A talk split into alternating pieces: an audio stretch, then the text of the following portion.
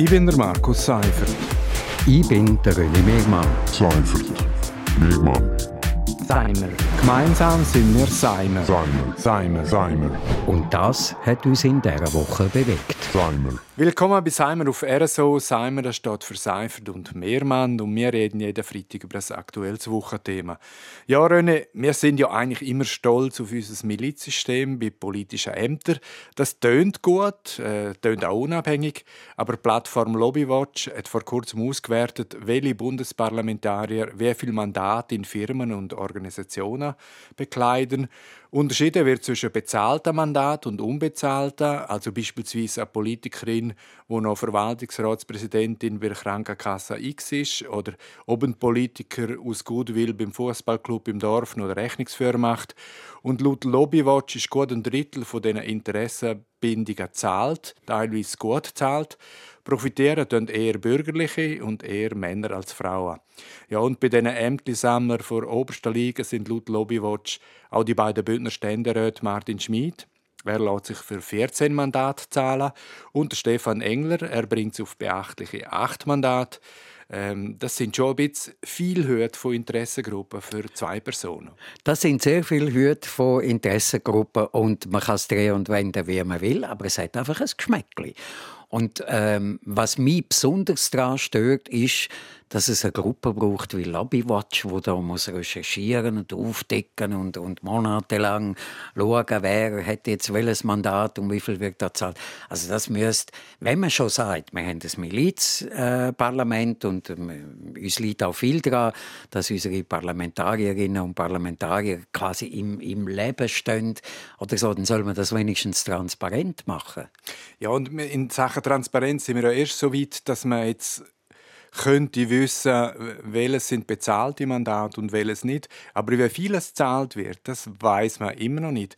Und da muss man ganz klar sagen, da reden wir eigentlich nicht von Peanuts, oder? Also laut der Studie aus dem 2020 verdient ein Verwaltungsrat in einem kleinen bis mittleren Unternehmen in der Schweiz durchschnittlich 22.000 Franken pro Jahr. Eine Verwaltungsratspräsidentin kommt im Durchschnitt auf 30.000 Franken. Da wird man schon fast ein bisschen schwindelig, wenn ich das Mandat von Martin Schmid und Stefan Engler zusammenzählen. Also da darf man ja schon die Frage stellen, ob da das Interesse vom Wählerinnenwohl oder das gut zahlte Interesse von einer Branche höher gewichtet wird. Also beispielsweise, äh, wenn ich ein Verwaltungsratsmitglied bin und 50.000 Franken von einem Pharmamulti kriege, bin ich denn trotzdem für tiefere Medikamentenpreise und stärkere Regulierung? Ja, das kann man sich fragen. Und da muss man dann natürlich genau anschauen, was die Parlamentarier eben auch dann in der Röt äh, sagen, äh, für was sie einstehen, wie sie abstimmen. Was mich aber besonders stört, also wenn man mal anschaut, was ein durchschnittlicher Ständerat als Milizparlamentarier vom Bund kassiert dafür, dass er überhaupt Ständerat ist, und das sind Entschädigungen plus Spesenentschädigungen plus Sitzungsgelder und so. Dann kommen wir im Jahr, im letzten Jahr durchschnittlich auf 137.663 Franken plus ein paar zerquetschte pro Jahr. Wenn man das durch 13 teilt, also 13 Monatslöhne, dann sind wir doch bei einem äh, kleinen Monatslohn von 10.589 Franken. Also, wenn man so Durchschnittslöhne in der Schweiz anschaut, dann muss man sagen, allein schon mit dem hat man eigentlich einen guten Lohn. Und wenn dann noch so ein Verwaltungsratsmandat dazukommt, äh, dann verdient man sehr gut. Also Sie wären nicht darauf angewiesen, auf die Verwaltungsratsmandate? Ich glaube ja. Man könnte sich durch das Leben schmuggeln, auch mit dem normalen Ständeratsgehalt. man könnte sich durch das Leben schmuggeln. Man, man muss nicht am Hunger durchnagen. Und ich äh, verstand irgendwie nicht ganz, warum man dann sagt, ja, das sind Milizparlamentarier. Also, dann tun wir da vielleicht noch 20.000 drauf und so, und dann sagen wir, das sind Berufsparlamentarier. Und dann weiß man aber, woran man ist.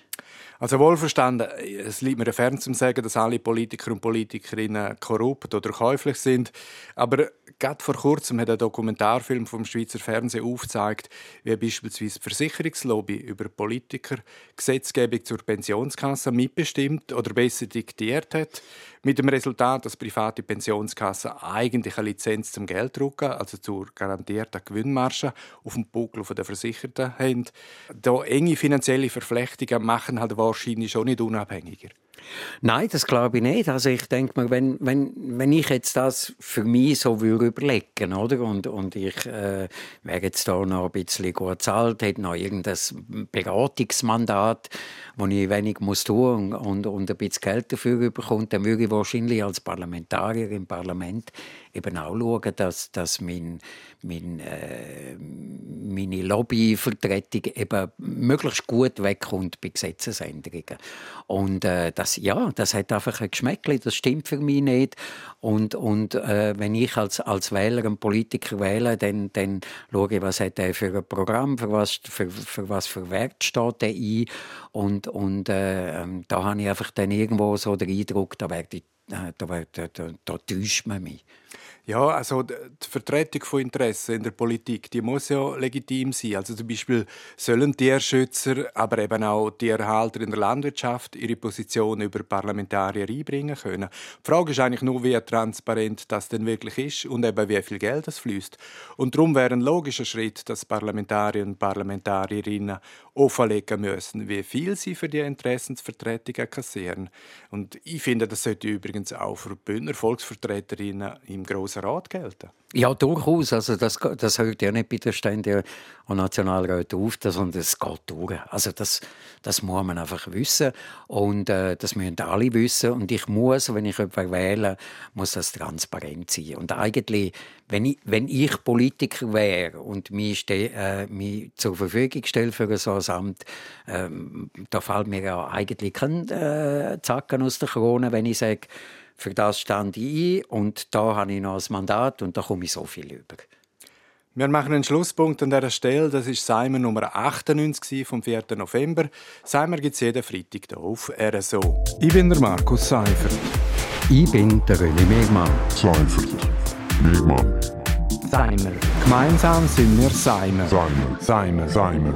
Und das hat uns in dieser Woche bewegt. Seimer.